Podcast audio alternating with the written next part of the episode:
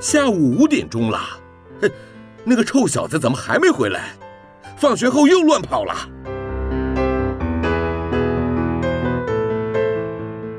您现在收听的是云端新广播，FM 九十九点五 New Radio，最自由的新声音。我最喜欢甜甜圈，木木警官也喜欢甜甜圈，欢迎一起收听。小树甜甜圈，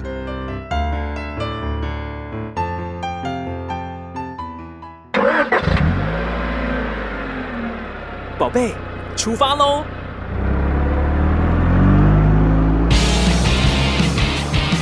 亲子加油站，帮您加满教养正能量。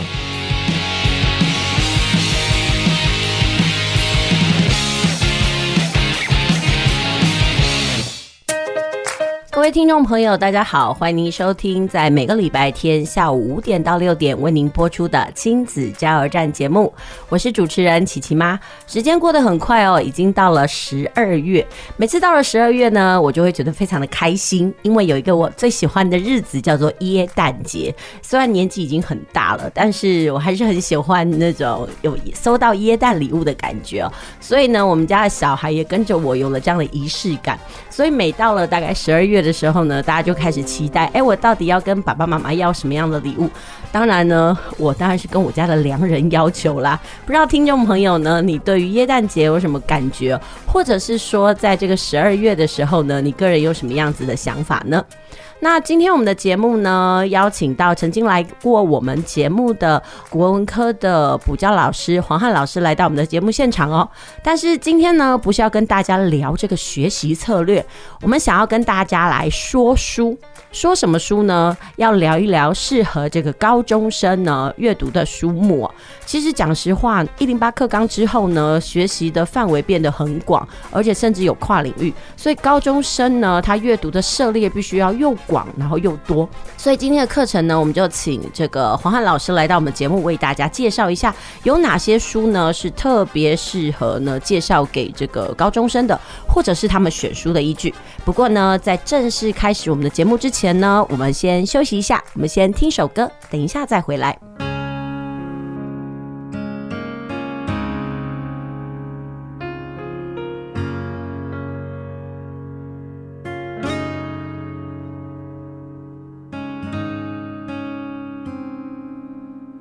感情亲像风吹日飞，飞远远无地吹。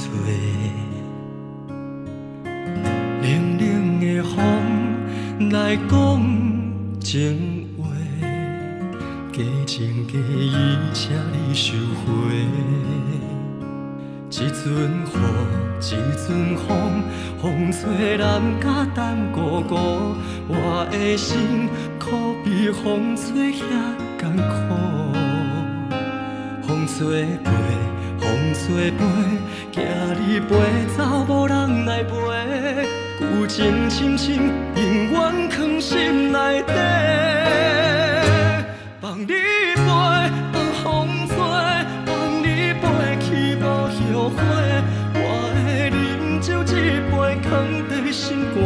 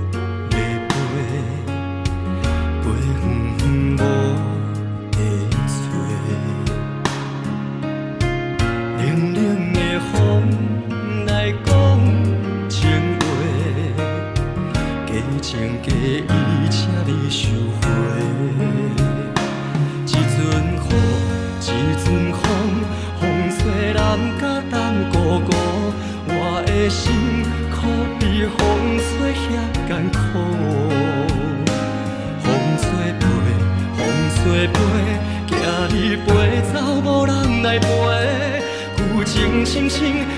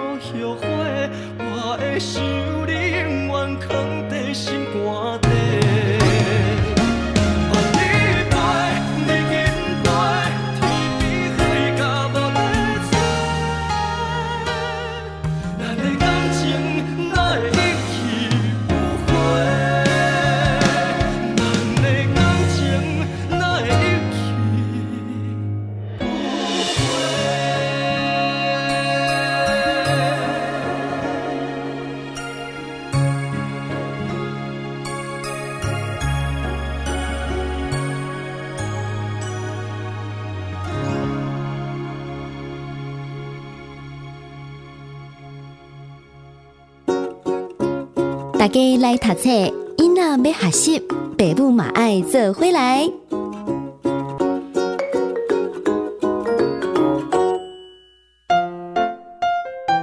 继续回到我们的节目哦，您现在收听的是在每个礼拜天下午五点到六点陪您一起度过的亲子加油站节目，我是主持人琪琪妈。今天呢，我们要进行的单元是大家来读册。好啦，那今天要进行大家来读册单元呢，当然就是照例要来介绍书目。那以往呢，介绍书籍的时候呢，都是琪琪妈为大家来分享。不过今天呢，我打算把这个介绍书的棒子啊，交给这个曾经来上过我们节目的黄汉老师哦。黄汉老师，你好。是啊，主持人好。那各位听众大家好，嘿。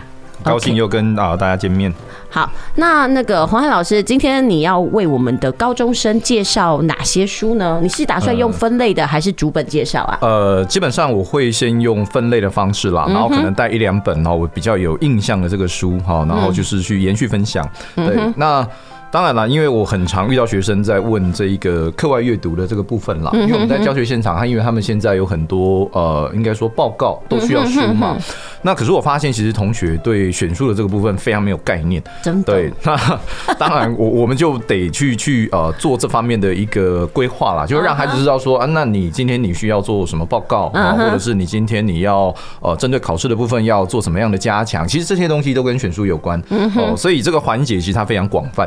可是我发现学生有就就两个问题嘛，第一个问题就是学生没有读书的动机，多数的学生就是就是。他会来问你选书的同学，通常一般来说他是没有读书的动机，就是说你们在那边弄啊精彩了哦，就是说哎，比如说老师，我今天要做一个报告，我要做什么主题，你有没有推荐？原来不是为了兴趣而读，是为了功课而读。啊！我觉得这样子很无聊哎，就是就是让人家会觉得就是哎，这个介绍给你，就是等于就是 你你读了可能也不会太多感受，所以当然我觉得还还是呃，我们之前呃，我们有上一集是有聊到过，其实我认为孩子的学习动机很重要，就是说如果你他们有有这种。阅读的意识的话，所以为什么从小培养很重要？因为你等到高中，你没有这种阅读的意识，呃，真的要推荐你书也很艰难了。真的，如果你自己本身就是没有喜好，然后被动式的接受，你没有所谓的好恶的话，我觉得那个介绍起来，讲实话，我们介绍书的人感觉会觉得很闷，因为没有办法达到那个共鸣。对效果啦，我是觉得那个部分就是，呃，你就是把它当成一个工具使用，而不是真正的喜欢这个阅读啦。嘿，那今天的那个节目呢，你要为大家分享几类的书呢？呃，基本上我把它分成呃这个两大类了。啊，两大类的话，因为我本身是古文老师嘛，那当然文学类我们还是本科嘛，所以文学类的东西哦，可能我们会稍微涉及一下。那可是我个人的这一个兴趣领域是在非文学类，就是我跟主持人一样，我们都是属于这种不务正业的类型，就是爱乱买书，对，就是就是因为因为我个人就是从大学开始就是呃，除了除了本科之外，我就是很喜欢看各种不同类型，因为因为其实我的观念是也可以跟啊大家分享，我的观念是我认为，因为现在的考科国文它本来就没有范围嘛，对呀，所以实际上我觉得。只要是知识层面的东西，我都可以把它当成国文来看。那我都有兴趣，我就通通都涉猎。那当然，我讲的通通不是说我们要呃跑到一个很高端的那一种专业领域，不是，而是说呃至少我们可能可以在一个呃环节里面，我可以一定程度的理解。那这个部分其实呃跟这个世界接轨，我觉得这一块其实很重要。哎，我觉得这个是不是跟你的外号有关？因为我有听说 学生叫你叫买书大文豪，你买书真的很夸张吗？对，因为因为我其实我我不太喜欢就是给给学生什么鼓励用什么饮料啊。其实我觉得送书给学生是对学生的一种很大的期待了。对，所以其实呃我自己在教学场域里面，其实我会呃找时间，如果有好的书，那我觉得也很值得跟学生分享。其实我是很乐于送书给学生的。对，哎，哎，可以透露一下，就是你每个月的买书费多少吗？这讲起来就那个害怕了。这个不太好说，是因为 呃对，因为这个是私房钱。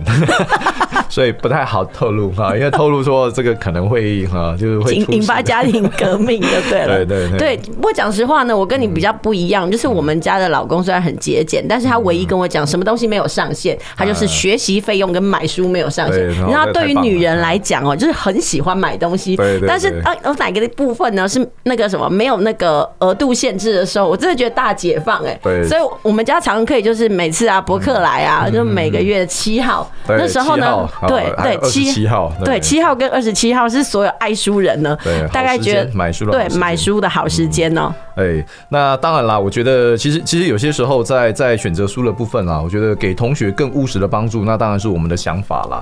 那只是说啊，因为我觉得要呃选书给同学呢，重点还是在于刚刚我们提到的第一点，你要引起他的动机。对，那他的动机何在呢？同学会去阅读的动机，我觉得大概多数还是跟考试结合。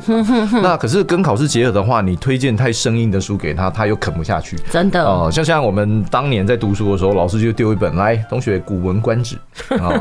那我后来问了一下，就是哎，现在还有人在读这书吗？嗯，就是现在好像学校不用《古文观止》。嗯，那可是当然，可是你不读《古文观止》的话，那他们读什么？去增加他们的这一些文学知识？对，背景怎么来呢？所以其实现在有一个很新的这个。呃，应该说啦，就是写书的一个路径出来，就是叫古文新读，就是用一种新的方法重新去解读这些古文。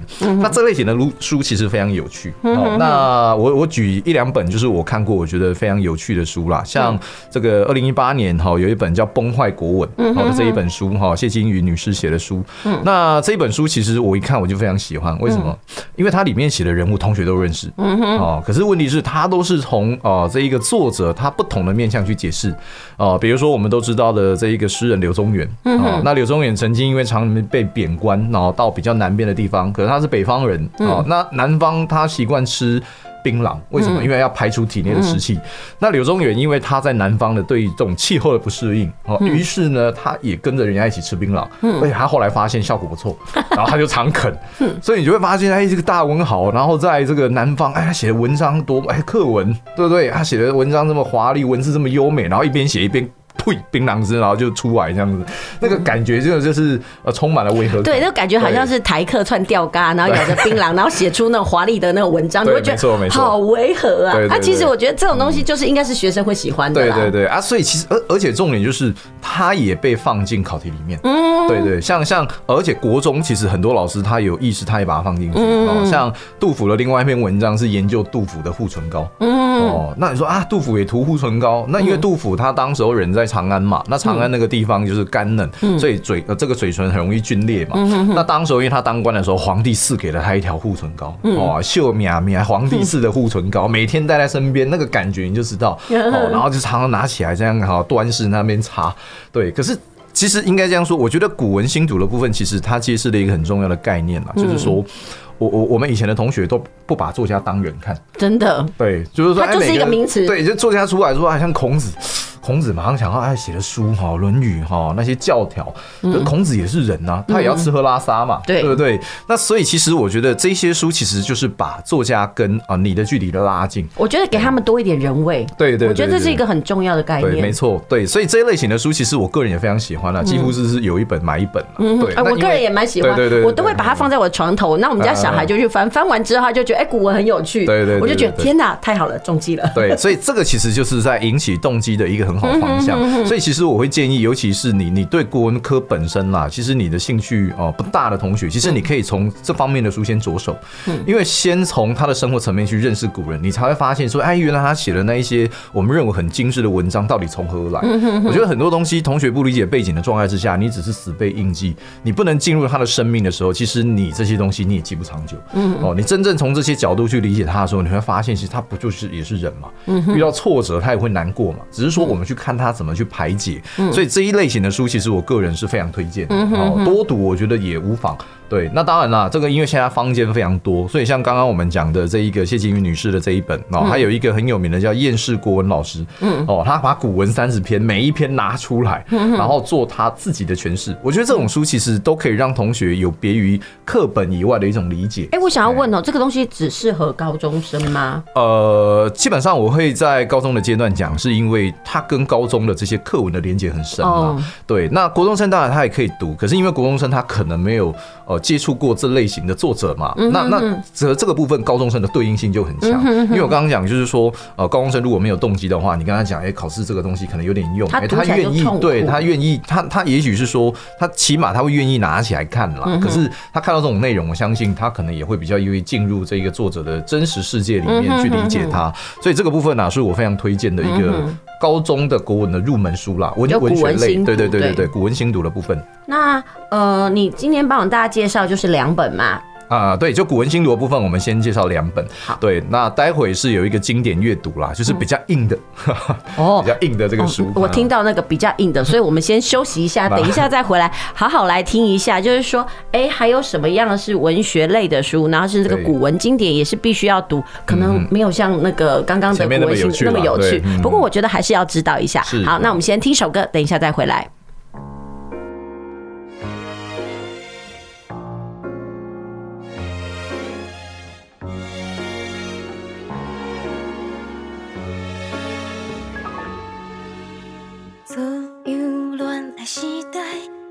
有讲不出爱的悲哀，想过主动去让温情参与爱，敢唔通？敢会当无爱，为困难吞一巴来，起风太为爱忍耐，敢有人唔敢？唔知，从来拢唔知。看你的目睭，望你的眼眉，我若知青春的雨爱情愫，还不知，上惊你不知，孤单的目屎会惊予人知，怎过的苦衷，我希望你通了解。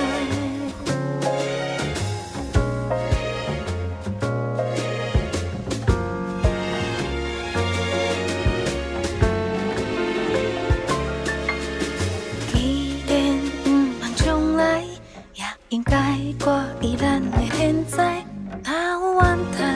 喊早讲拜拜，因为有缘，也爱有甘愿。人的心全然无共，加多在。我甘的是你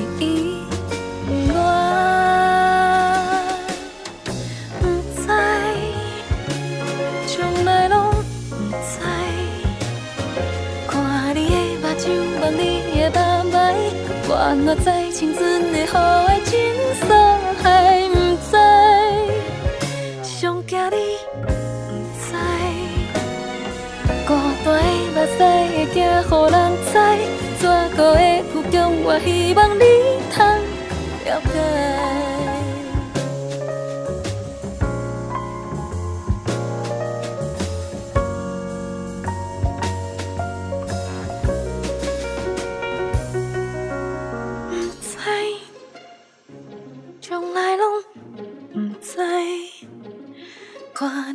目睭望你的眼眉，我若在青春的雨爱情愫还不知，上惊你不知，孤单的目屎会惊予人知，怎过的苦衷，我希望你通了解。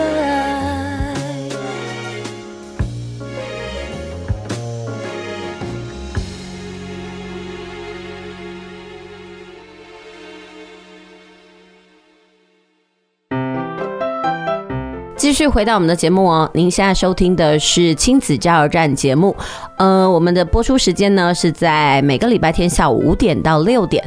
我是主持人琪琪妈，今天呢跟大家聊的呢是大家来读书这个单元的是带来读册啦。啊，今天你被改来带盖小什么册嘞？就是我们请到了这个国文科的老师哦，黄汉老师来到我们的节目现场。他今天呢为我们大家带来了两种不同类型的这个书目的介绍，一种呢是文学类，一种是非文学类。那在上一段的节目当中呢，他跟我们聊到了在文学类的古文新读的部分，然后接。接下来这个部分呢，我们大家要聊的呢，就是所谓的经典阅读。说真的啦，古文呢，它真的是非常的浩瀚，所以呢，除了是趣味性以外，它的深度我们也要顾及。所以呢，我们就请这个黄汉老师来为大家介绍一下，有哪些深度性的读本呢？是他想要介绍给大家的。那今天要介绍几本呢？呃，基本上我们大概会介绍四个类型的书啦，就是在这个经典阅读的部分。那一开始啦，哈，因为最近有一个新闻啦，我看了个人蛮有感触的，就是在网络上有在站，就是一个科系。到底读了有没有用？对，最近一直在这样 哈。叫历史系。嗯哼。那其实我个人非常喜欢历史。嗯哼。那喜欢历史的原因啊，其实因为我觉得它这门学科在这个呃，应该说它跟文学的关联在于说，其实历史科也是一种真理学了。对啊。那像像我知道的几个大企业家，像现在的世界首富。啊，伊隆马斯克，他其实从小是被书喂养长大的。那他曾经说过，他认为历史是很重要的一门学科。嗯，对，因为他其实可以帮他做很多资讯的归纳。嗯哼。那比尔盖茨，那更是长期哈，他都会把他的书单推荐出来。那他说他的阅读里面有超过三分之一也是历史。所以如果你说这门科目它是一个没有用的科目，我个人认为。倒是可能我们要另外一种角度去理解它，所以我在介绍所谓的经典阅读的部分，其实我很在意同学的一点，就是你今天如果说假设啦，你真的只是纯粹为了考试去读书的话，你应该要去读文学史的东西，因为其实文学史就是我们整个啊这一些作者啊，那整个时代的一些文学的流变跟它的脉络，这个东西你建立的越清楚啊，每个人是什么时代，他有什么背景啊，那他可能会写出什么东西，这些东西他可能不是死背的，他可能可以因为这些讯息。去做一些更深入的判断。人家说文史本一家，我真的觉得没有错，因为其实讲出来为什么说文史本一家？因为其实很多的文人，他其实在历史上都有一个很重要的地位。因为有时候他甚至是一个官员，然后所以他在那个整个的历史的那个演变之下，他其实占有一席之地。对，没错。所以必须要去了解。对，而且其实呃，很多同学会忽略掉，其实这一些作者写这些文章，他们其实都有背景跟动机啦。那这些东西，如果你呃了解的越深刻，实际上你对这个文本的理解。其实会进到另外一个层次，没错。对，那其实我会认为，同学以往会认为国文是贝多芬的科目，是在于说，可能在考试的阶段，国中的确是对。可是到了高中，我觉得你文学史不行的话，你会少掉很多去判题的关键。没错，对，因为你看这么认为，对，文章这么长，那他给你这么多线索，可是你都掌握不到，因为你只会那些呃片段的东西嘛。那这个部分其实对考题上面的理解，我觉得你会比人家弱很多。对我，我觉得比如说在读《世说新语》的时候，你应该要了解魏晋南北朝的时候时代。时代背景，因为他讲实话是跟那些经世记名的态度是不一样，不一样。但是你不能说因为他们烂，因为讲实话是无能为力呀，那没办法改变嘛。对，所以我觉得其实每一个时代里面都有他的文学的那个涵养，就是不同的时代背景会种出不同文学的花朵啦。对，所以我觉得文学史这很重要。但是我们知道坊间文学史的书百百种，有没有比较推荐哪一些呢？呃，基本上啦，我是认为说在坊间的这个反正文学史的部分，我会建议同学你只要买这种。书店的一般的参考书的文学史就够了，因为我们自己本科的这一个文学史，一般同学是读不来了。对。那我发现现在，比如说，也有一些版本的参考书，它其实编的文学史其实非常简便哦。那其实内容也不会有太多负担。那同学也可以把它当成故事类型的东西去看。我觉得这样子对考试的方面的一个延伸，其实也就够了。其实就入门款。对对对，就是其实我讲的文学史哦，其实是简明文学史，什么意思？就是就简单的入门款。你不用去看那种很高深，我们那种一一翻上。千页那种，哎，其实那种东西只会把你这个逼入另外一个深渊嘛。所以这个部分，我觉得文学史的部分是我第一个推荐，就是说在经典阅读的部分，同学可以掌握一下。然后实际上这个从高一开始，你就可以买一本，哦，就是有点像我们讲案头书嘛，就摆在旁边。那你在读国文的时候，哎，你发现这个人，哎，他的背景，你觉得你想要再多深入一点了解，就拿出来对一下，哎，什么时代，同期有什么人？那因为这些人其实他们都是一个，其实古代人他有一个交友网络，你读这个东西，你才会知道谁是。他的朋友，那朋友会干嘛？朋友会写信给他嘛，那他写的信可能就会拿出来考试。所以他的朋友有谁，那个交友的网络这些东西其实都是知识点。对，可是对我们来说。老师他上课，他没有时间跟你处理，没有办法跟你讲说什么欧阳修的朋友没剩余了。对啊，他们讲这么多，他不可能嘛。所以实际上这些东西就必须同学自己去补充。那当然，你了解越多，你对题目的掌控度就越高。这个其实是一个呃很好的一个回馈了。对，所以这个是我们第一本哈推荐给同学的部分。那接下来呢？好，那接下来啦，好，就是呃，我觉得还有一个必考的东西啦，就是说必考题大概就是我们的韵文。那韵文我们也知道，唐诗宋词，当然它就是一个对啦，大众啦，它绝对绝对绕不过去嘛。那可是呃，唐诗宋词，当然如果呃要叫你们去读那种经典的唐诗宋词，大概大概也就是大家死一片，死一片。所以实际上一些比较趣味。对对对。如果就我在推荐孩子的话，我觉得其实张曼娟都会把一些唐诗宋词，就是单单几句话重新演绎，我觉得那还不错看。但是就是有点太文学，对啦，对对，那有没有你推荐的呢？对，因为张曼娟女士她毕竟是我们这个业界里面的前辈啦。那当然，我觉得她的这个做法，哈，我觉得比较适合高段的，就是学生啦。可是我这边推荐的就是有一些书啦，像呃有一本叫这一个呃入门款哈，这个。半小时漫画唐诗宋词，哦，这个最近有这一套。嗯，因为为什么介绍漫画？是因为一样的概念，你要先让孩子有动机。对，那什么最容易让孩子有动机？图画啊，对，图画。哦，还有说啊，老师，我觉得学那个同学高中了，你读这个合适吗？如果他什么都啃不下去的时候，就没有什么合不合适的问题。真的，对，你要先让他啃下去嘛，对不对？那这个书我会认为它是一个很好的哦，就是唐诗宋词的入门书，是因为它会用很多现在的这一个呃术语。哦，然后去放进这一个古人的生活里面。哦，对，那这个部分其实我觉得它是一个很好的示范作用，因为像我们讲，你要把古人当人嘛，那你把古人当人的话，那他平常会怎么样去应对啊？怎么样去面对他这些朋友啊？他为什么写这个诗啊？其实这个书里面他都有很好的一个描绘，而且还有场景。对，因为因为我觉得多数人会对诗的理解哦会比较欠缺，是因为他们都只把它当成片面的文字，他们有一个画面一个场景。没错。可是当这些东西它有故事，它有场景了，哎，它其实记忆它的深刻度就会提升。所以这个书其实是我非常推荐，就是入门。款哦，你如果要读的话，这个书其实是可以去啊找来看看。那另外，如果再深入一点，就是就像我们讲，其实写诗它有背景，哦，比如说李白生平写过九百六十首诗，那他九百六十首诗，他一定是不同的时间点去创造出来嘛。那可是每一个时间点，李白遭遇的事情也都不一样。那如果你去理解他写这首诗背后的这些因素，那是不是你对这首诗的理解又又也提升到另外一个境界？所以这个东西它其实都是在加强同学对文学根底的一个认知。那如果你再搭配前面的文学史，你就可以知道，哎，其实你的国学，我们一直在讲所谓国学素养、文学涵养，其实这些东西都是涵养，而且它其实是很基础的东西。其实我觉得用故事来。呃，学习哦是一个最快的方法，因为它有脉络，对，总比说，哎，你每一个都是一块一块这样背，那背完了呢，你你的脑子没有办法去做连结，所以我觉得，呃，那个简明的文学史啊，还有趣味的那种唐诗宋词，真的是很必要。对，那接下来第三个呢？啊，第三类的话是属于现代小说了。嗯哼，那因为现代小说，我会想提，是因为呃，其实我们最近台湾这几年的这一个呃，应该说单元剧其实拍的很很不错，对，而且陆续会有一些那种文学改编的，没错没错。像我个人很喜欢。的这个白先勇先生，他的台北人的这个作品，它里面有一篇文章叫《一把青》，嗯，他就被拍成电视剧哦，在二零一六年的时候，他是金钟奖的最大赢家。嗯哼，那实际上我觉得这个其实是一个很好的反馈，因为就像就像我们刚刚讲，呃，古文的东西它必须要被推到现实生活里面的时候，它要有一个什么样子的转换？嗯哼，因为我觉得以往我们对这一块的认知啦会比较薄弱，是因为都觉得它没用。对，可是现在慢慢这些文学作品被改编出来，然后加强我们对文学的认知，那甚至最近最夯的哦，我相信多数。我也都听过，就是这一这一部叫《斯卡罗》的剧作。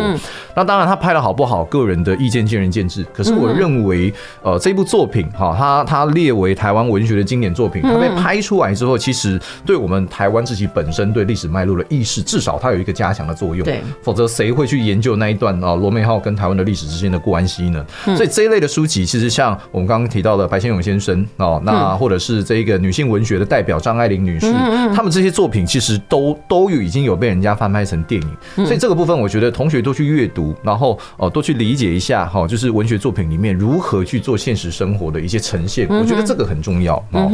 那最后的这个部分呢，我们要聊到就是是现代散文了。那这一块啊，实际上我个人认为就是同学接触的面会比较少，可是为什么又非得讲它？主要是因为。考试会考。哎，可是我说真的，如果讲那么多，我个人觉得我比较喜欢看的是现代散文呢。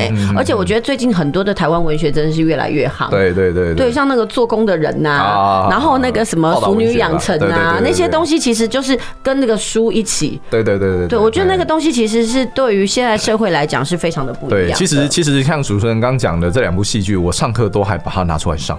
对，为什么？因为我觉得。这个就是我们现实生活里面你会遇到的人嘛？哦，那呃，那像做工的人，今年在金钟奖的表现也非常好。那其实早在预期里面啊，因为他在上映的时候，我就把文章，就是说我截截截录一些文章出来跟同学分享。那我就跟他们讲说，实际上我们现在的文学就是要走很多不同的面向。所以其实这个散，现在散文，我觉得当然你。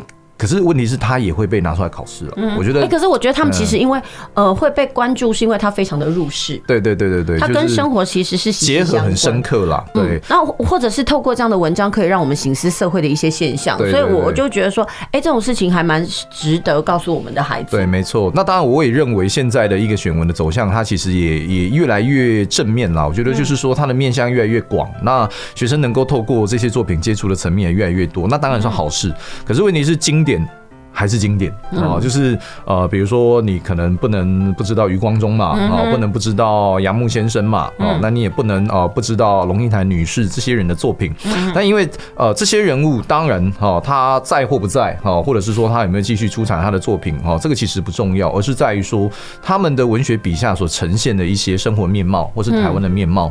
哦，像我其实我个人其实非常喜欢龙应台女士的作品啊，早从她的这个第一本书《野火集》哈，对台湾社会的一连串的批。判，其实现在的年轻人很喜欢批判社会，可是你批判的依据是什么呢？对，就是对，呃。顶顶就顶多是谩骂，但是他没有什么的依据，对对，就是那个说理性不够。对，就是你要骂人，对，你要骂人，你要有一个见解嘛。对对，所以其实我觉得现在的这一种批评啊，很多时候它是根植在一个很肤浅的言论上面，嗯，就很间谍。对，那如果你想要批评人家，好，就像人家讲的，你要刮别人的胡子之前，你自己的胡子有没有刮干净？那个概念是一样嘛。对，所以我会认为说这一些作品其实它起到了一个很好的作用，就是它告诉你如何运用文字。哦，不管你是要批评，不管是你要记录。生活，他们都做了一个很好的演示。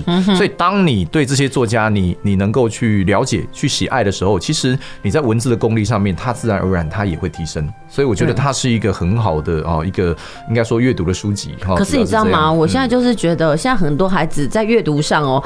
就是因为太浅碟了，嗯，然后也不够深入，所以其实他们读这个东西读不到深的那个地方。我觉得这个东西真的还是必须要老师来导读，或者是开启他一个所谓的当时的文学背景，才知道说，哎，为什么是怎么样的状态下这些文人要提出批评，或者是说在什么样的根基下他有这样的想法。嗯，对。那当然老师的引导当然是很重要啦。那只是说，呃，如果同学自己阅读的话，我觉得也不是坏事啦。因为因为毕竟你愿意开始嘛，对。那只是说我们推荐的这一些作者哦，他。毕竟是这个成名的这些耆老，那他们的作品，他因因为我觉得有一个很重要的概念就是。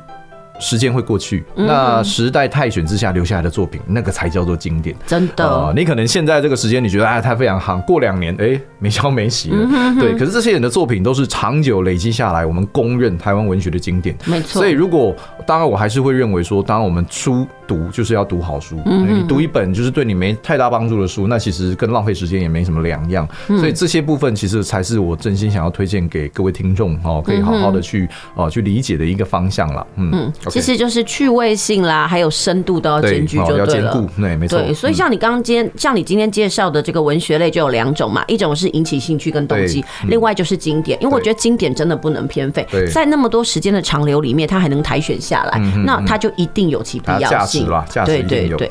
好，那我们先休息一下，等一下再回来，因为我们还要来讨论一下什么叫做非文学类的建议书籍哦。我们等一下再回来。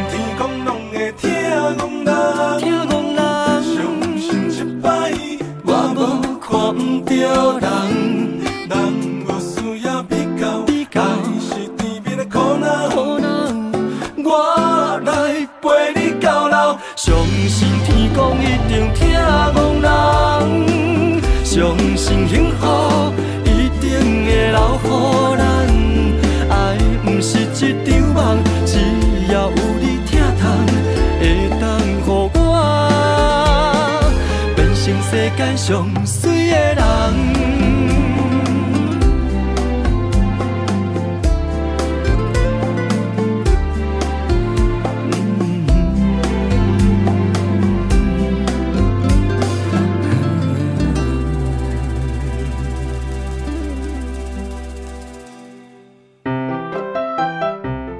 回到我们的节目哦，您现在收听的是 FM 九九点五 New Radio 云端新广播电台，在每个礼拜天下午五点到六点这一小时陪您一起度过的亲子加油站节目，我是主持人琪琪妈。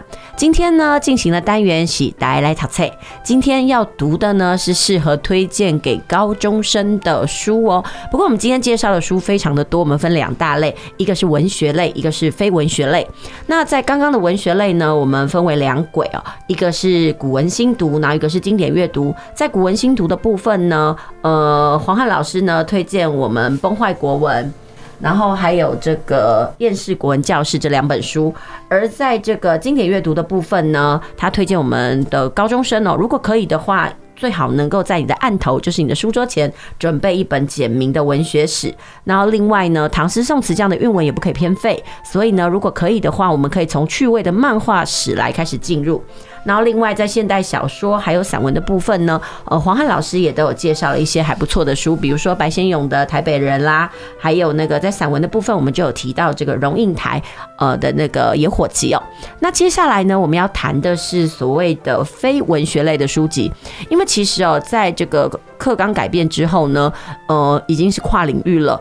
国文科不再只是这个文学科的主体哦，它其实嗯变得工具性的意义是所有的文本我们都能读。那在非文学领域里面呢，到底黄汉老师要介绍我们哪些书呢？我们请黄汉老师来分享一下。好，那呃，接下来跟呃各位听众分享的是非文学类的书籍。那实际上，因为我本身是国文科呃本科出身啦，啊，就是我的呃大学跟硕士都是念国文科的。可是呃，就像我刚提到的，就是其实我自己关注的视野啊，其实都没有局限在国文科啊。当然，国文科本科我也念蛮多书的，可是我后来发现，实际上我觉得。呃，同学的学习啦，或者是像我们自己本身的学习，我觉得呃有一个不能偏废的是，一定要尽量去跟生活做结合。嗯，为什么？因为我认为现在世代的这一个年轻人呐、啊，他未来的挑战很多。可是我发现很多年轻人不知道未来会发生什么事情。嗯，所以他们在学习的这个路径上面，其实呃讲一句实在话，就像连他们找工作，我们都已经知道 AI 时代来临之后，很多工作会被淘汰掉。对。可是你去问现在年轻人，他的理想工作居然还就是那那个什么工程师、医师、老师，就是这些东西。他们的概念实际上非常非常狭隘，没错。所以其实我非常担心，就是我们的下一代，他如果他的这些意识不改变的话，那等到哪一天这一些应该说啦，这这些职业他面临要泰选的时候，他要怎么样应对自己未来的人生？那这个部分其实我会非常关注，所以我会很建议同学，就是说，包含我自己在上课，我都会告诉他们，其实关心生活哦，这这一点非常重要。你不能说因为哎，老师我现在成绩很重要，那你把所有的心力都投入在成绩上面，可是你对生活毫无感知，嗯，就像。哦，我们现在最近有一个很夯的政府人物哦，这个相信多数啊听众应该也是知道，就是我们的唐凤政务委员。嗯、那唐凤啊，他已经。啊，唐凤女士呢，她其实已经有出过几本书了。那我其实我看过她的书里面，我觉得有一个印象非常深刻，就是她认为现在我们的教育现场跟世界啊，跟整个社会脱节大概有十年。嗯哼，她自己这样讲，因为她是保守了吧？对，那大概脱节几年，我们不好计算了。可是就是她认为哦，她她认为其实我们学习的这个方向跟社会脱节十年。所以其实我一直在思考一个问题，就是说为什么我们很多人会抱怨大学生毕业即失业？对，其实毕业即失业，我觉得。对我们现在这个教育现场很务实啊？为什么？因为他跟社会脱节十年，他他学的东西是假的，学的东西是过时的，对过时的东西。他请问他要怎么跟社会连接呢？嗯。所以我都会不断跟同学强调，你一定要关注时事，因为你至少要知道这个世界现在长的是什么模样。对，所以像我们最近上课，我们在聊大聊特聊元宇宙，为什么？因为因为。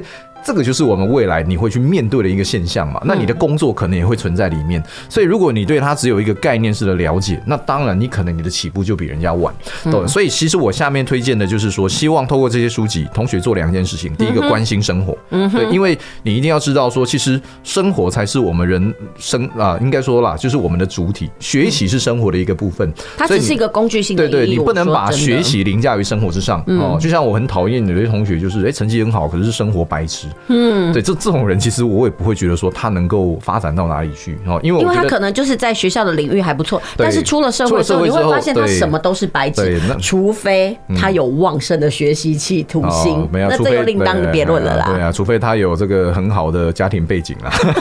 哎，我不可否认哎，真的是那个阶级复制，在现在社会越来越严重，没错，就是说这个孩子可能没有，但是家长可以供给他越多，他就可以得到越多。可是他毕竟是少数人嘛，不可讳言，多数的孩子还是得。靠自己的努力啊，找出自己的天地嘛。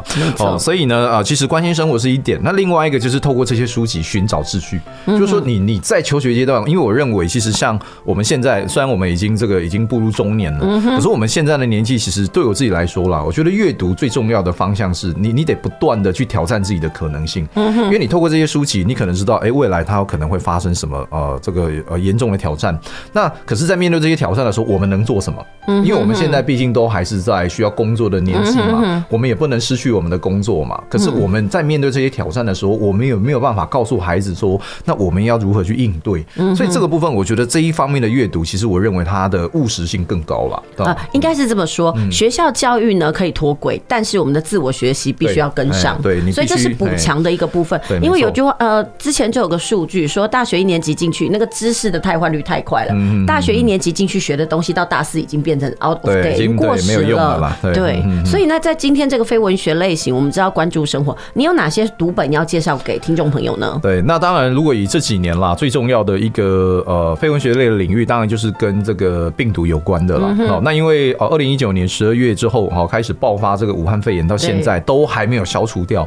呃，所以实际上啦，这这类型的题材啦，我也非常关注。哦，而且这类型的书籍啊，大概也是像雨后春笋一样，就是不断的出现了。没错。所以呃，可能如果你去书店，可能现在它会有一个专区，就是专门放这个，对，就是病毒类的这种专书。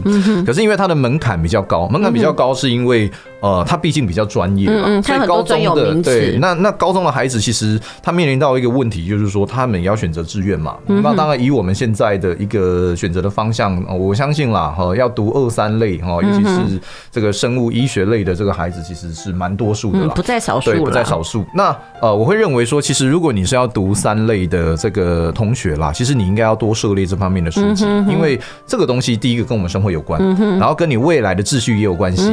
那如果你都在读书的阶段，你不去涉猎这些东西的话，那如果你进入了这个领域，你你第一个你怎么知道你到底有没有真实的兴趣？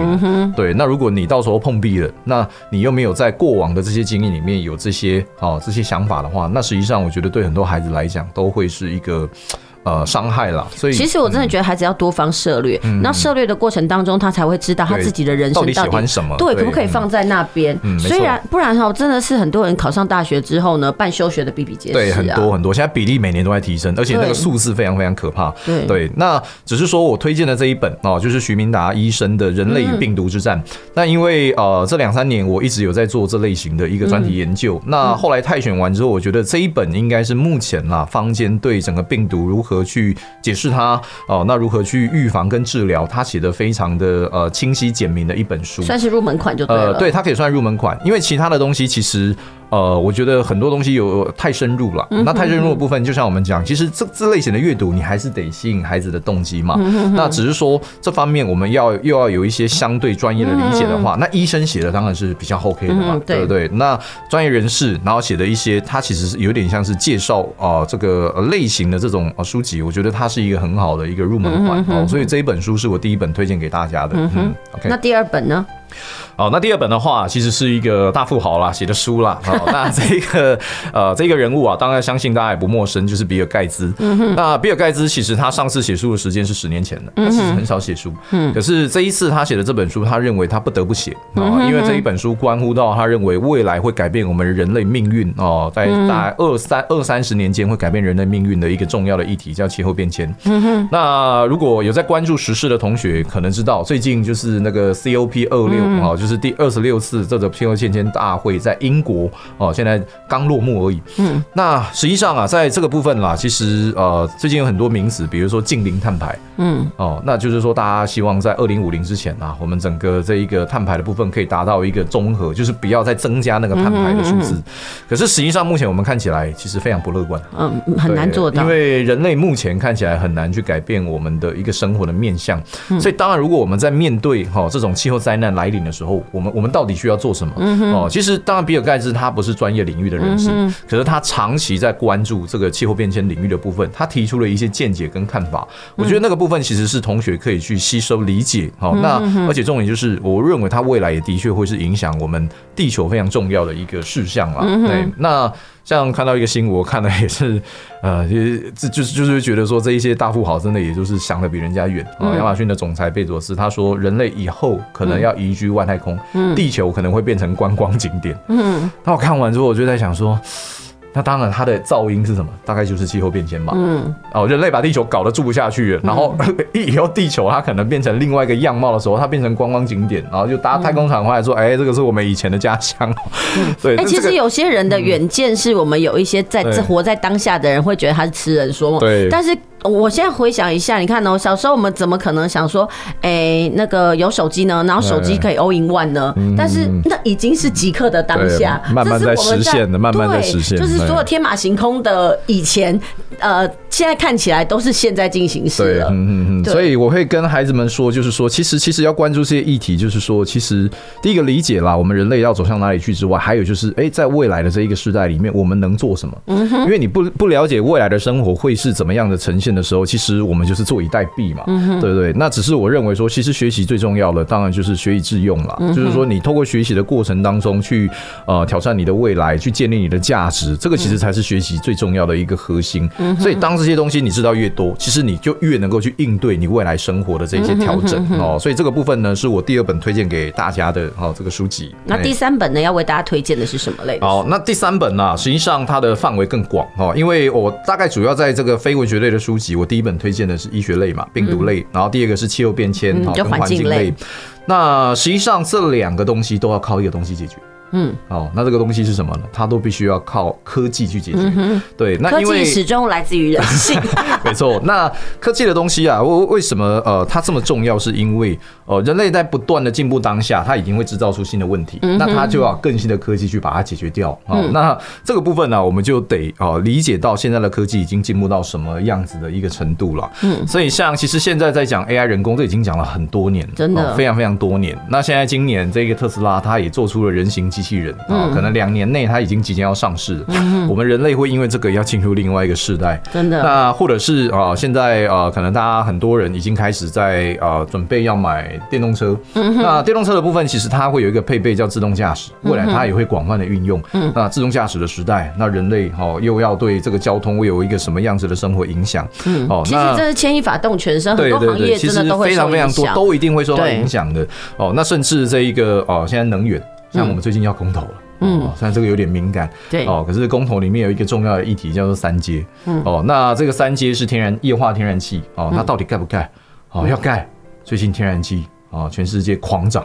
嗯哦，那我们盖的话，你用天然气，你要花多少钱买？嗯，对不对？所以这些其实都是问题，而且都是我们会面对到的问题。嗯，那所以在这一本书里面啊，叫做《二零三零世界未来报告书》，嗯，就是他已经告诉你，我们现在世界的发展，它走到了一个阶段。嗯，那哪些事情在未来它是很重要，我们要去面对的？像我们刚刚讲能源。啊，像刚刚讲的自动驾驶啊，AI 人工，那甚至基因编辑哦，我们可以怎么样？哈，透过基因编辑去保障我们人体的健康等等。那这些东西其实在未来都会去遇到。嗯，那所以其实我希望给同学的概念啊，就是说我们一定要理解未来的生活它会往哪边走。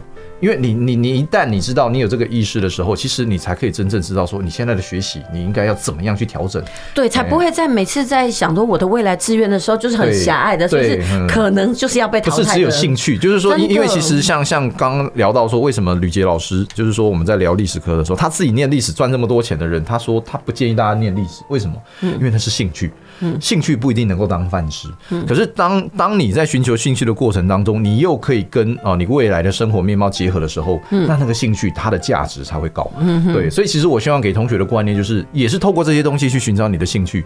只不过这个兴趣可以更务实，嗯，而不是说，哎，你只是为了兴趣。像我们当初哇，一腔热血，然后国文科就洗下去，哈，在家里反对的要死，还他妈家庭革命，对不对？可是当然，那那当初我们的选择。其实，其实当然，我我只能说不会演啦。如果再让我再来一次的话，其实我的选择其实会更多。其实，其实应该说了，我当然认为这个时代的学生压力很大，我很同情你们，可是我也很羡慕你们，因为你们的压力虽然大，可是你们的机会远比我们多很多。嗯，对，你们可以接受知识的管道。太多太多可以思考了。对，当我回想起我高中的时候，我上个网。哦，还要打电话去中华电信，然后拨接的时候，我在想象那个年代的时候，跟你们现在一天你可以处理上百则讯息的这种时代，它早就不一样了。那未来又会走到哪里去？其实我们也很难想象。可是你必须跟世界接轨。那读这些书，其实就是你跟世界接轨的一个很好的管道。嗯，因为我相信多数的同学他不会去。呃主动的去去涉猎太多这种东西吧。或者是他们其实都是还是会看那个排行榜榜单上面的东西。对。但是我会发现，这几年排行榜上面、书榜上面出现的还是以文学性的居多啦，对，或者是管理学的，因为大家爱钱嘛。对，最最最近还有很多心理学的啦。对对对。大家开始 开始有心理疾病 压力压力越来越大。哎，对，我下次觉得我们可以来聊一聊心理学的书籍啊。不过今天我们还是 focus 在这个一些些的非文学类，呃，就是其实我们会希望高中生的孩子这些多读一点，读的理由是让你们多可以了解一下你们未来可能要面临的社会是什么。这个东西对你们未来在选择职业上会有很大的帮助。对，如果你知道你的未来在哪里，你就可以知道你可能的兴趣所在，或者知道那个你的趋势所在，你可能在走你的每一步才不会觉得这么的惶恐。对对对，因为因为有些时候我觉得高中生啦，现在我遇到最大的问题就是茫然呐。对对，就是不同的世代，当然我觉得会有不同的问题，可是我觉得。茫然的高中生，实际上他们的阵痛期一定会拉长。嗯哼，对。那你对你自己的能力、对你自己的兴趣、对你自己的事业掌控度越高的同学，他其实应该越清楚。那反而他会比较呃懂得去利用时间。我觉得这些东西其实也是从他们本身对自己的一个控管度可以看得出来。所以有些时候，我觉得呃，茫然的孩子他其实是需要有一些帮助。那这些帮助，我觉得呃用讲的可能没什么用。你还是我觉得其实还是要看书，对，书可以帮你冲破那个迷惘，但不过先决条件就先。培养阅读的习惯，对对对，动机动机哈，先把动机培养起来。对，好，OK。那我们今天谢谢这个黄汉老师来到我们的节目，跟我们分享哦，呃，适合高中生阅读的书目。